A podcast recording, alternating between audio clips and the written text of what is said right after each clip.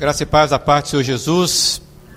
Saudar você nessa graça, nessa paz, que é o motivo de estarmos aqui reunidos. É o Senhor Jesus e é muito bom a gente poder estar aqui e cantar louvores a esse Deus maravilhoso. Espero que você esteja bem, que você já tenha recebido aí o Senhor Jesus pela porta da frente do seu coração, que os louvores que foram entoados aqui tenham saído aí dos seus lábios com sinceridade, com vontade, que o que importa é que você hoje não esteja aqui apenas por mais uma vez, ou pela primeira vez, ou seja o que for, que seja o encontro que vai marcar a sua vida. Assim eu espero e assim eu oro que seja na sua vida, viu, meu amado? Vejo visitantes conosco, você fiquem bem à vontade.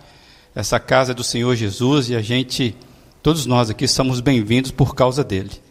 Tá bom? Que o Senhor possa abençoá-lo aí ricamente. Hoje eu quero falar sobre pensar algumas coisas que eu denominei verdades, algumas verdades impopulares da Bíblia. A Bíblia, eu, se você está aqui, de certa forma, você já teve contato com a Bíblia. Se você está aqui nessa noite e nos acompanha, a Bíblia tem algum algum momento que você teve contato com a Bíblia, mesmo que seja um contato superficial. E a Bíblia é o livro que lida com a realidade da humanidade do ponto de vista de Deus. A Bíblia fala da humanidade, mas do ponto de vista de Deus. Por isso é revelação para nós.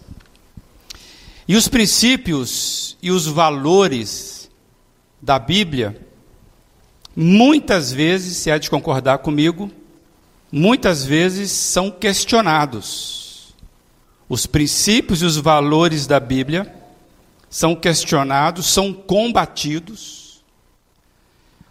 Hoje em dia tem muita gente que tem raiva da Bíblia. Você conhece alguém que tem raiva da Bíblia? Mas um amigo meu, certa vez, ele disse que na Bíblia não tinha que estar escrito Bíblia Sagrada. Ele falou para mim, tinha que estar escrito Bíblia Sangrenta. E ele trouxe toda uma acusação sobre a Bíblia, é, colocando então em discussão algumas coisas. Mas tem muita gente que vê a Bíblia e por, vê a Bíblia como um, um livro opressor, por isso tem raiva da Bíblia. Tem gente que tem raiva da Bíblia porque vê a Bíblia como um livro machista. Quantas irmãs dentro da igreja desconfia que a Bíblia é um livro machista? E vou fazer um parêntese, mas também tem muita gente que usou a prerrogativa bíblica para colocar o seu pontinho de machismo também na interpretação. Então tem gente que tem dificuldade com a Bíblia por causa de achar o livro muito dogmático, violento, como eu acabei de dizer aqui do meu amigo, mesmo que nunca tenha lido a Bíblia com intensidade, com profundidade. Pelo menos aquela profundidade mínima. Tem gente que eh, praticamente não leu nada da Bíblia, só catou algumas coisas, e ele diz que ele não concorda com as coisas que está na Bíblia. Conhece pessoas assim, não? Espero que não seja o seu caso, em nome do Senhor Jesus. E nós sabemos que tem muitos, muitos temas na Bíblia. E dos temas que fazem da Bíblia um livro, é um conjunto de temas. E muitos dos temas que são abordados aqui fazem a Bíblia impopular, um livro impopular. Vocês sabem que a prensa, né, ela foi criada no século XVI e o primeiro livro que foi é, prensado foi a Bíblia, porque a Bíblia ela já teve um momento de ápice na humanidade. Hoje não tem mais. A Bíblia hoje tem muitas verdades impopulares que às vezes nós nem gostamos de falar muito. Pois bem, mas hoje nós resolvemos falar sobre alguns temas impopulares da Bíblia, que eu estou chamando de verdades impopulares da vida, da Bíblia. Então, se por acaso você começar a ficar nervoso aí, não fique nervoso comigo não. Você vai resolver isso com o dono da palavra. Tá bom? Antes, porém, eu queria que você orasse comigo, pedindo que o Senhor possa falar através da palavra dele. Se você puder ficar de pé, já que você ficar muito tempo sentado aí, descansar um pouquinho, oxigenar aí as pernas. Vamos orar pedindo que o Senhor nos abençoe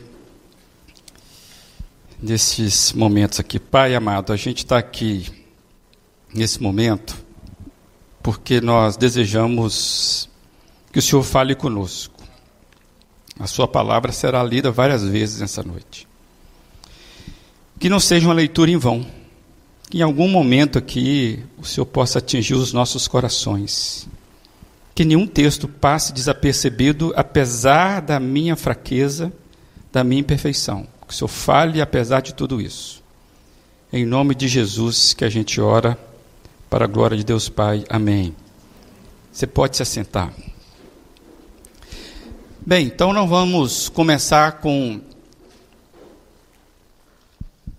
Eu queria começar falando sobre algumas verdades impopulares, impopulares da Bíblia, citando o próprio Senhor Jesus.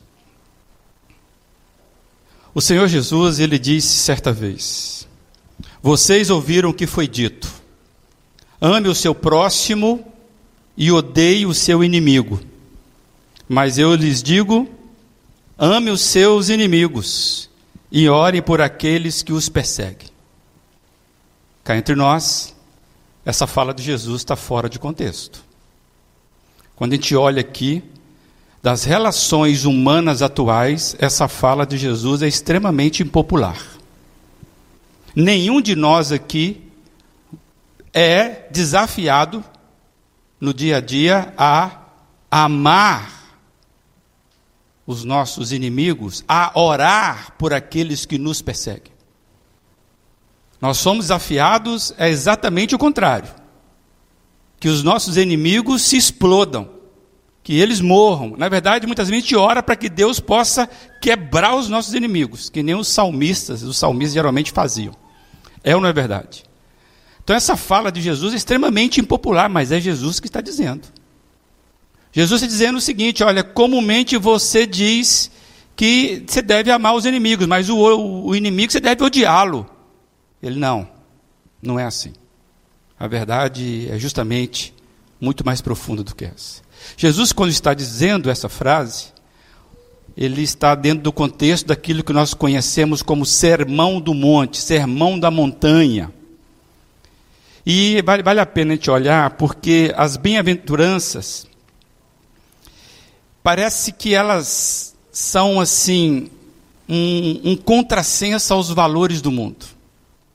Eu quero só passar rapidamente aí as, as bem-aventuranças, não vou ler todas, vai ser projetado para você. Jesus fala assim: Bem-aventurados os pobres em espíritos, bem-aventurados os que choram, bem-aventurados os humildes, Bem-aventurados que têm fome e sede de justiça, bem-aventurados os misericordiosos, bem-aventurados os puros de coração, bem-aventurados os pacificadores, bem-aventurados os perseguidos por causa da justiça. E quando a gente olha essa lista, Jesus está fora de moda. Porque a fala de Jesus destoa demais do que a gente ouve por aí. Parece que Jesus valoriza aquelas coisas que de fato nós desprezamos ou mesmo combatemos. Esse tipo de gente que Jesus está colocando aqui, o currículo dele não é aceito nas organizações. Ninguém vai ser promovido tendo esse comportamento. Na verdade, esses valores de Jesus é extremamente complicado no mundo de hoje. Simplicidade, sofrimento, humildade. Onde é que já se viu isso? Você precisa ter voz, você precisa ter orgulho próprio. É o que nós ouvimos. Então, como é que Jesus vem falando para nós verdades que não condizem com aquilo que de fato o mundo prega? Nós desprezamos muitas coisas dessas que Jesus está dizendo aqui, nem desejamos. Mas vamos avançar um pouquinho mais, porque acho que tem mais coisas impopulares na Bíblia aí. E eu queria, por exemplo, falar do pecado. A Bíblia fala do pecado. E o pecado hoje em dia, falar dele é muito complicado porque é algo inteiramente popular falar de pecado, até mesmo dentro da igreja, por incrível que pareça.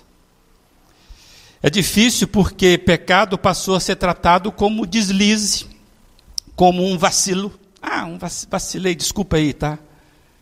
Pecado passou a ser um equívoco, pecado passou a ser um engano, mas a Bíblia não trata o pecado de outra forma. A Bíblia não fica passando pano em pecado. Eu quero ler alguns textos bíblicos com você. Hoje nós queremos o que a Bíblia fala de temas impopulares. Lá em Isaías 59, 2 vai ser projetado para você, diz assim: As suas maldades separaram vocês do seu Deus, e os seus pecados esconderam de vocês o rosto dele e por isso ele não os ouvirá. Formação importante: pecado humano nos separa de Deus. Deus, inclusive, fica surdo por causa do pecado humano. A Bíblia diz ainda em Romanos 3,23 que todos pecaram e estão destituídos da glória de Deus. Pecado é coisa séria. Romanos 6, 23 diz que o salário do pecado é a morte, mas o dom gratuito de Deus é a vida eterna em Cristo Jesus, nosso Senhor. Você já parou para pensar que o, a paga do pecado, o salário, o merecimento do pecado é a morte? Hoje nós lutamos contra a morte. Tem gente que paga fortuna para que a vida se prolongue. E o que a Bíblia está dizendo é: tem um salário a ser pago, é a morte. Amados, o pecado, ele estraga, ele mata tudo que toca. Ele estraga uma relação duradoura, um casamento, ele estraga uma igreja, ele complica relações interpessoais, ele faz com que aqueles que tivessem bom desempenho simplesmente se perdem no caminho. Pecado não é coisa simples. Eu quero ler um texto, 1 João 1, 8 a 10, acho que vale a pena a gente ler sobre isso. Se afirmarmos que estamos sem pecado, enganamos, enganamos-nos a nós mesmos e a verdade não está em nós. Vamos parar por aqui? Aqui tem um negócio muito interessante. Porque se nós não queremos falar de pecado, se pecado não é mais tratado como pecado, o que, que nós estamos fazendo? Nós estamos dizendo que nós não somos esses pecadores. E a Bíblia fala o seguinte: se nós agirmos assim, nós estamos enganando a nós mesmos. Por isso que muitas vezes o pecado, o pecador, pecador mesmo é aquele que está lá, que solta tiro, é aquele que está lá. Tá, nós sempre estamos inventando um jeito do outro ser pecador, a gente não. Para nós, os nossos pecados têm justificativas. A Bíblia está dizendo: se nós afirmarmos que estamos sem pecado, a gente está no alto engano e nós não temos verdade. Aí a Bíblia continua: se confessarmos os nossos pecados, Jesus Cristo é fiel e justo para perdoar os nossos pecados e nos purificar de toda injustiça. Agora vem uma frase muito boa que vale a pena para o mundo de hoje. Se afirmarmos que não temos cometido pecado, fazemos de Deus um mentiroso e a sua palavra não está em nós. E é exatamente isso que acontece no mundo de hoje. Isso aqui não é verdade mais.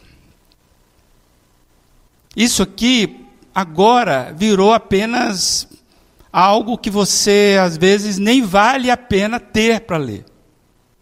Não existe verdade de Deus para as pessoas. E ninguém quer tratar o pecado como pecado. Então repara que a relação que a Bíblia dá do pecado é que chega um ponto que nós desqualificando o próprio, desqualificamos o próprio Deus.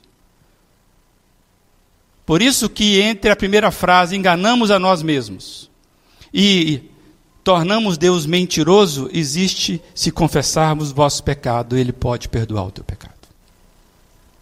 É um sanduíche aí. Para a Bíblia, amados, todo pecado precisa de três coisas: reconhecimento, precisa ser reconhecido, precisa ser confessado e precisa ser abandonado.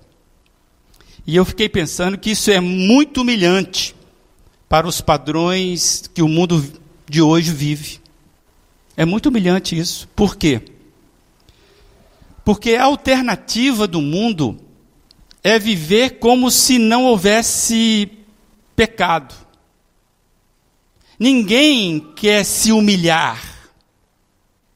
Ninguém quer passar por humilhação. E o que o pecado faz conosco é isso. Se você não reconhecer e não confessar, se você não se humilhar, você não vai lidar bem com o pecado. E nós não somos treinados nesse mundo para isso. As alternativas é, para o mundo é viver como se não houvesse pecado. O que se quer é liberdade de consciência. Fazer o que se sente bem, fazer o que dá prazer, sem culpa, sem se sentir culpado. O grande achado do mundo é tentar viver sem se sentir culpado. Negar o pecado como pecado é a máxima. Imagina você viver sem a culpa do pecado. Então, qual que é a saída? Não, não tem pecado. E aí eu fiquei pensando o que seria o raciocínio de alguns. Para que dar ouvidos ou importância a um livro antigo que chama de pecado comportamentos e desejos dos quais eu me sinto tão bem em praticá-los? Para que, que eu vou dar ouvido a um livro antigo? Que ele está dizendo que eu devo abandonar aquilo que eu gosto demais de fazer. E ele vai chamar isso de pecado. Para que dar ouvido a isso? Este é o raciocínio, amados, da maioria das pessoas. A Bíblia é impopular porque ela trata o pecado como algo muito grave.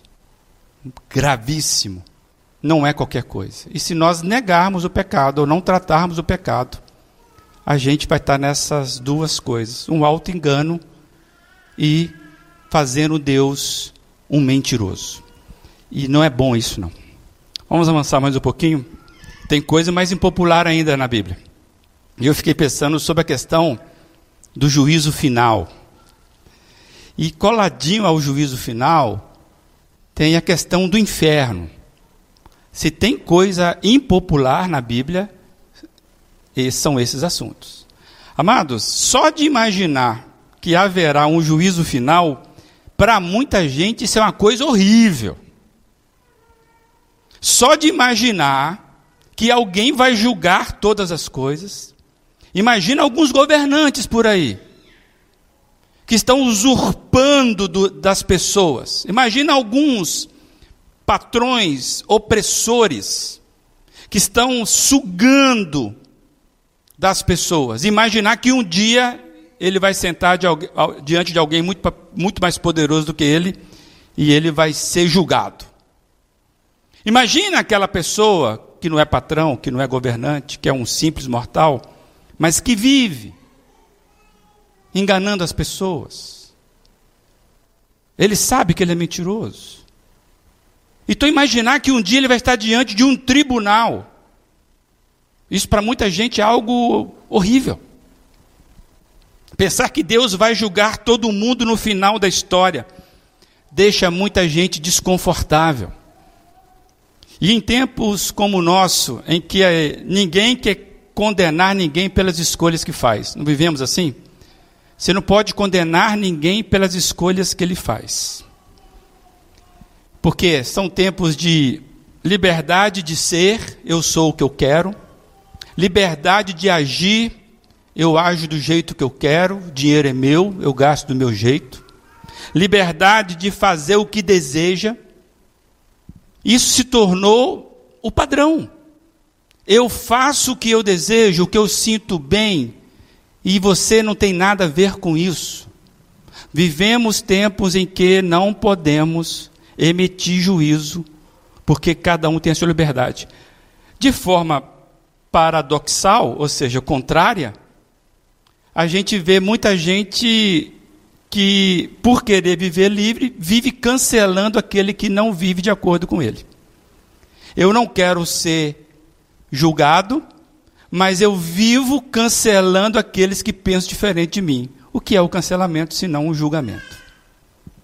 Vivemos tempos assim, que se a pessoa pensa diferente, se ela age diferente, se eu não gosto dela, eu simplesmente a cancelo. Eu não tenho mais nada a ver com ela. Amados, e a Bíblia está sendo, fiquei pensando, de certa forma, a Bíblia está sendo cancelada por causa das suas verdades impopulares. Inclusive, tem as Bíblias que estão sendo reescritas para justificar lutas de classe, para justificar feminismo, para justificar algumas outras ideologias. Por quê? Porque as verdades impopulares da Bíblia é difícil de engolir. Numa cultura na qual se incentiva, eu vivo a minha verdade.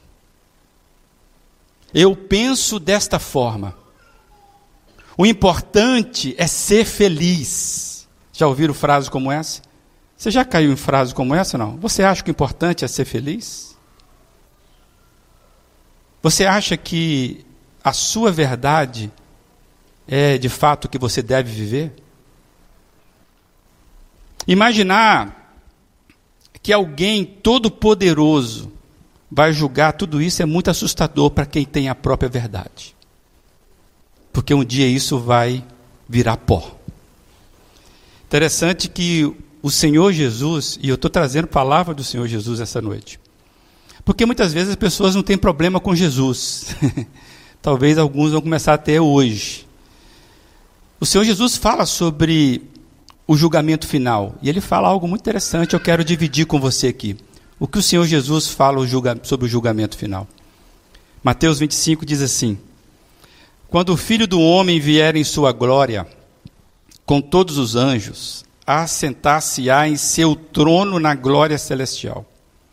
Todas as nações serão reunidas diante dele, e ele separará umas das outras, como o pastor separa as ovelhas do, dos bodes e colocará as ovelhas à sua direita e os bodes à sua esquerda. Então o rei dirá aos que estiverem à sua direita: Venham, bendito de meu, de meu Pai. Recebam como herança o reino que lhes foi preparado desde a criação do mundo. Então lhe dirá aos que estiverem à sua esquerda: Malditos, apartem-se de mim para o fogo eterno, preparado para o diabo e seus anjos. Palavra dura do Senhor Jesus. É interessante que o livro do Apocalipse traz revelações desse momento do julgamento. Nós sabemos que o Apocalipse ele, ele é um livro que joga a gente para as últimas coisas. E Apocalipse, no, no, no capítulo 20, diz o seguinte: As nações marcharam por toda a superfície da terra e cercaram o acampamento dos santos, a cidade amada. Mas um fogo desceu do céu e as devorou.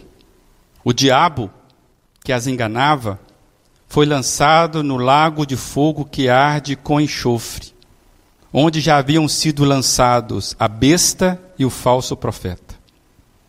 Eles serão atormentados dia e noite, para todo sempre. Depois vi um grande trono branco, e aquele que nele estava sentado. A terra e o céu fugiram da sua presença, e não se encontrou lugar para eles. Vi também os mortos, grandes e pequenos, de pé diante do trono. Os livros foram abertos. O livro, outro livro foi aberto, o livro da vida. Os mortos foram julgados de acordo com o que tinham feito, segundo o que estava registrado nos livros. Dá para imaginar isso? Grandes e pequenos um dia o livro será aberto. Vai ser aberto. É o que o está tá dizendo aqui. Julgamento final. E Apocalipse 21, ele diz algo mais interessante sobre isso. Aquele que estava sentado no trono disse: Eu estou fazendo novas todas as coisas. E acrescentou: Escreva isso, pois essas palavras são verdadeiras e dignas de confiança. Disse-me ainda: Está feito. Eu sou o Alfa e o Ômega, o princípio e o fim. A quem tiver sede, darei de beber gratuitamente da fonte da água da vida. O vencedor herdará tudo, e eu serei seu Deus, e ele será o meu filho. Mas os covardes, os incrédulos, os depravados, os assassinos, os que cometem imoralidade sexual, os que praticam feitiçaria, os idólatras e todos os mentirosos, o lugar deles será no lago de fogo que arde com enxofre. Esta é a segunda morte. Amados, estas passagens são muito fortes e, de certa forma, geram horror para muita gente. Porque tem gente que não consegue acreditar em verdades reveladas na Bíblia, como o inferno, o diabo, o julgamento, a punição da maldade. A Bíblia fala sobre isso. E tem gente que quer ver a Bíblia sem esse lado da moeda.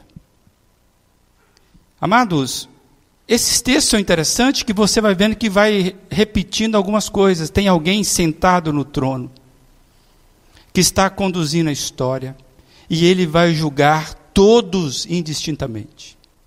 Todos. E então, o que nós queremos lembrar é que a Bíblia fala dessas coisas com a intenção de despertar a nossa atenção para as realidades espirituais. Porque nos fins, é isso aí, no fim das contas, Deus julgará todas as pessoas de forma cabal e decisiva. Não tem escapatória. Então, por que, que eu estou trazendo isso? É porque você não, não precisa ficar no alto engano. Você não pode ficar no alto engano. A Bíblia está tratando disso de forma aberta. E se você for pensar, parece que até os filmes de Hollywood têm um pouquinho disso. Geralmente, vocês verem que aqueles, aqueles filmes de fim de mundo, no final parece que vai ter uma redenção, é, parece que é castigo mesmo, as pessoas ficam meio assim, porque nós queremos uma escapatória dos, do dia depois da manhã, né, do, do, do, do, do eclipse final, nós queremos o, o dia depois. Mas vai ter o dia. e aí não vai ter jeito.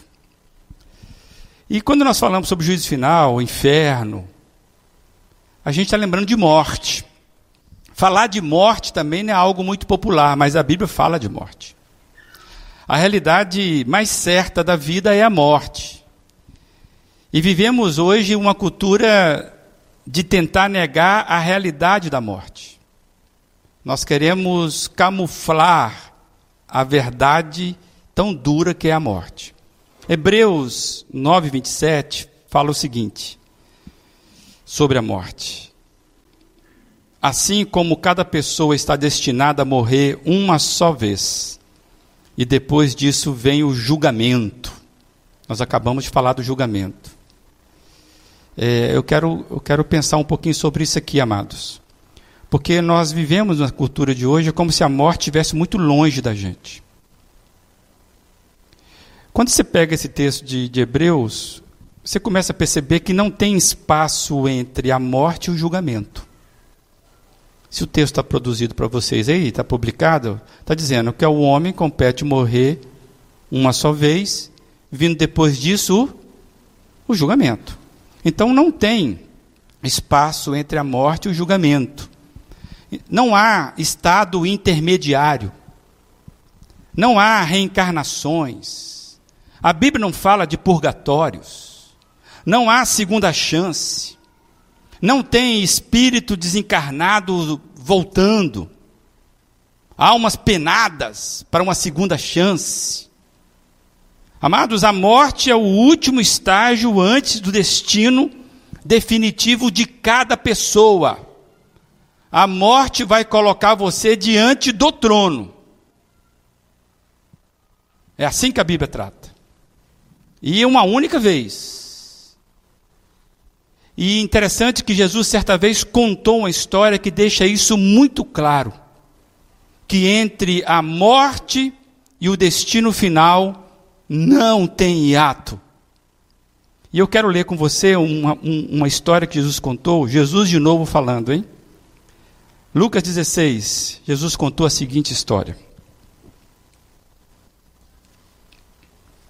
Jesus disse: Havia um homem rico que se vestia de púrpura e linho fino e vivia sempre cercado de luxos. À sua porta ficava um mendigo coberto de feridas chamado Lázaro. Ele ansiava comer o que caía da mesa do homem rico e os cachorros vinham lamber suas feridas abertas. Por fim, o mendigo morreu e os anjos o levaram para junto de Abraão. O rico também morreu e foi sepultado e foi para o lugar dos mortos. Ali em tormento, ele viu Abraão de longe com Lázaro ao seu lado. O rico gritou: Pai Abraão, tenha compaixão de mim. Mande Lázaro aqui para que molhe a ponta do dedo em uma água e refresque minha língua. Estou em agonia nessas chamas. Abraão, porém, respondeu: Filho, lembre-se que durante a vida você teve tudo o que queria e Lázaro não teve coisa alguma. Agora ele está aqui sendo consolado e você está em agonia. Além do mais, há entre nós um grande abismo. Ninguém daqui pode atravessar para o seu lado e ninguém daí pode atravessar para o nosso. Então o rico disse: Por favor, pai Abraão, pelo menos mande Lázaro à casa de meu pai, pois tenho cinco irmãos e quero avisá-los para que não termine não terminem neste lugar de tormento. Moisés e os profetas já os avisaram, respondeu Abraão. Seus irmãos podem ouvir o que eles disseram. Então o rico disse: Não, pai Abraão, mas se alguém dentre os mortos lhes fosse enviado, eles se arrependeriam. Abraão, porém, disse: Se eles não ouvem Moisés e os profetas, não se convencerão, mesmo que alguém ressuscite dos mortos. Jesus contando uma história muito dura, que traz revelações importantes. Não há, não há, amados, uma segunda chance. A morte não é brincadeira. Negar a morte é uma ignorância muito grande, porque é uma realidade muito forte. E aí você come, começa a entender por que, que Jesus falou para o ladrão da, da cruz, lá em Lucas 23, que ele diz assim: Eu lhe asseguro que hoje mesmo você estará comigo no paraíso.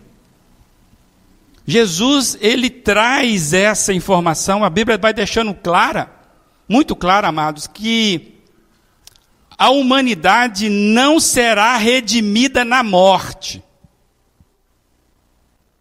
o homem, a humanidade, não é redimido na morte. A força da morte é destruição e não redenção. Por que, que eu estou dizendo isso? Porque a morte não é uma viagem.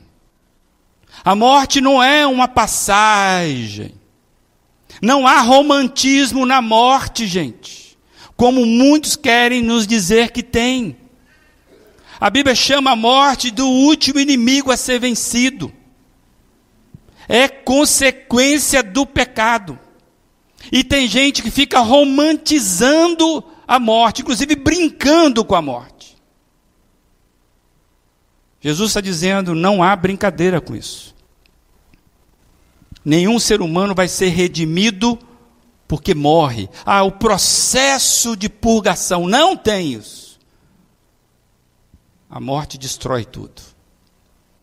Amados, a morte sem Jesus é a maior tragédia de uma vida. A morte sem Jesus é a maior tragédia de uma vida. A Bíblia deixa isso claro, e tem muita gente que não gosta da Bíblia porque ela fala de coisas como essa, ou como essas. É certo que ninguém sente prazer em ler sobre punição de ímpios. É claro que não. Porque a severidade como o pecado é tratado é algo terrível, amados. Ninguém se alegra vendo a punição, o castigo eterno, de maneira alguma. Mas, lamentavelmente, para alguns, se eu pudesse, eu falaria, gente, vão tirar isso da Bíblia, porque isso é pesado demais. Mas isso é a palavra de Deus. Isso é verdade para nos libertar. Amados, é, esse lado horrível que a gente está vendo de pecado, de morte, de juízo final, de diabo, de inferno, se você reparou o que nós lemos aqui, você vai ver que esse lado horrível é sempre acompanhado pela graça redentora. Geralmente, Jesus está ao lado de verdades horríveis, complementando uma palavra de graça. Você reparou isso ou não? Eu vou lembrar com você algumas coisas. Eu quero dizer é que as verdades horríveis da condição espiritual dos nossos pecados, aquilo que nós somos diante de Deus, sempre tem um convite da graça ao arrependimento. Se Jesus falasse assim, não tem jeito, o salário do pecado é a morte, e fechasse e virasse as costas, nós estávamos desesperados. Se você observar bem, Jesus está sempre complementando ofertando vida onde tem morte, mostrando cuidado, poder, libertação. Amados, o que a Bíblia quer nos mostrar é que Jesus é o nosso conquistador. Jesus, ele conquista e nos tira das coisas impossíveis, aquilo que seria impossível para nós. Ele se apresenta oferecendo-se como o mediador de uma nova realidade e a gente começa a descobrir quando a gente lê coisas terríveis, acompanhadas do convite de arrependimento, que a nossa redenção sempre foi uma pessoa. A nossa redenção sempre foi uma única pessoa. A nossa redenção não está na religião. A nossa redenção não está no sofrimento da vida. Tem gente que acha que aquelas pessoas que sofreram na vida serão redimidas por causa do sofrimento. Não é isso que a Bíblia fala. Aquela pessoa que teve uma vida muito difícil. Ah, ela está pagando algum pecado aqui, então Deus vai ver isso. Não é assim que a Bíblia fala. A nossa redenção não está nas coisas que nós fazemos, os nossos rituais. A Bíblia aponta que a nossa redenção sempre foi uma pessoa, Jesus Cristo. E eu quero ler uma fala dele, mais uma vez, Jesus falando para nós. João 14, ele diz assim: eu sou o caminho, eu sou a verdade e eu sou a vida. Ninguém pode vir ao Pai senão por mim. Jesus não é mais uma alternativa nesse mundo. Ele é a alternativa. Amados, é Ele quem morreu por causa dos nossos pecados. Jesus foi o único que ressuscitou e venceu o que seria invencível para nós. E ele então abriu o caminho da vitória da vida sobre a morte. E eu fiquei pensando, amados, o que Paulo vai dizer em 2 Coríntios, capítulo 5. Ele diz: Pois o amor de Cristo nos constrange, porque estamos convencidos de que um morreu por todos. Um morreu por todos. Logo, todos morreram. Ele morreu por todos para que aqueles que vivem já não vivam mais para si mesmos, mas para aqueles, aquele que por eles morreu e ressuscitou. Amados, a ressurreição de Jesus, que até hoje deixa o mundo pasmo, é o sinal da nossa vitória. Você sabe que tem gente que não gosta tanto da fé bíblica que vive procurando achar o sepulcro de Jesus, porque se um dia acharem o sepulcro de Jesus, a nossa fé acabou. É uma loucura a ressurreição.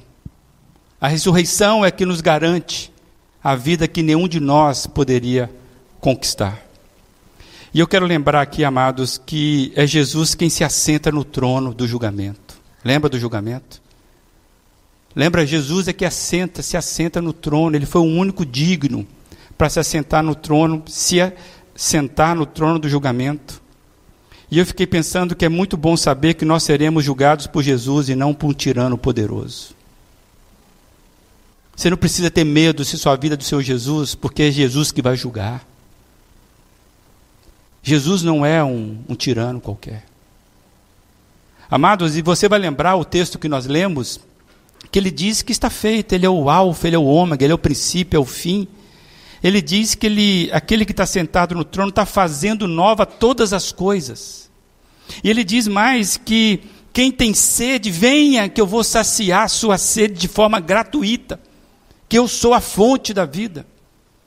Se você lembra lá de Apocalipse 21, ele vai dizer que ao vencedor, aquele que vier, herdará tudo isso e eu serei o seu Deus, ele será o meu filho. Então, se existe o lado duro do julgamento, existe o lado da graça, desse julgamento gracioso para aqueles que querem viver do lado do Senhor Jesus. Por isso que João 9, que nós já lemos aqui, se confessarmos os nossos pecados, Ele é fiel e justo para perdoar os nossos pecados e nos purificar de toda injustiça. É sempre Jesus.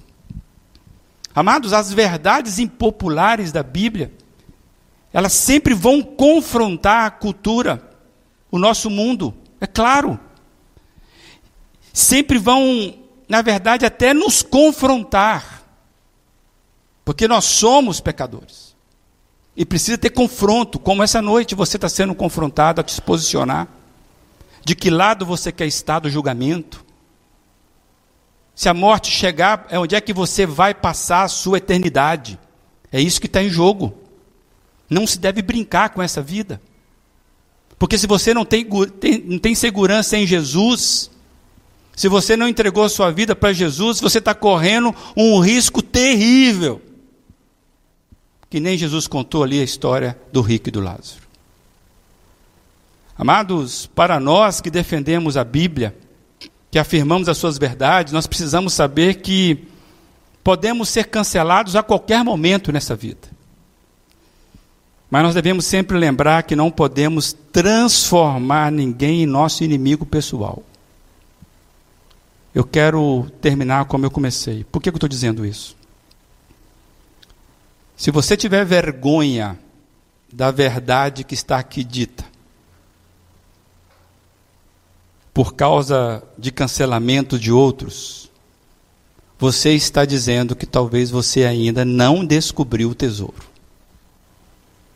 Agora, você já tem isso, isso é verdade para você. Essa verdade não permite que você possa agir com ignorância, que você possa agir com dureza. Porque Jesus falou logo no início aqui. Vocês ouviram o que foi dito. Ame o seu próximo e odeie o seu inimigo, mas eu lhes digo: Ame os seus inimigos e orem por aqueles que os perseguem. Que as pessoas possam ler em nós o Evangelho de Cristo e não da religião julgadora, condenatória. Problema que muitas vezes nós somos mais daqueles que apontam e não daqueles que acolhem.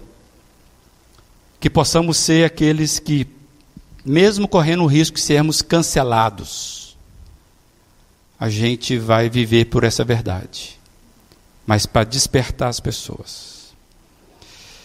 Verdades impopulares da Bíblia, bem carregada com uma verdade muito interessante da redenção.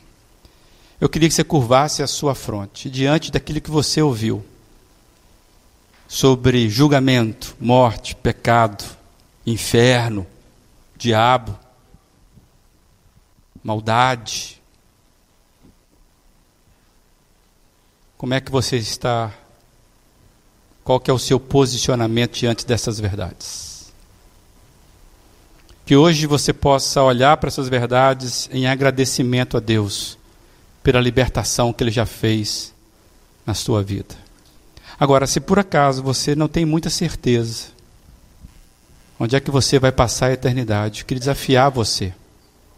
Entregue sua vida a Jesus. Tudo começa com uma oração. Pode ser que hoje você cele o seu destino em Jesus Cristo.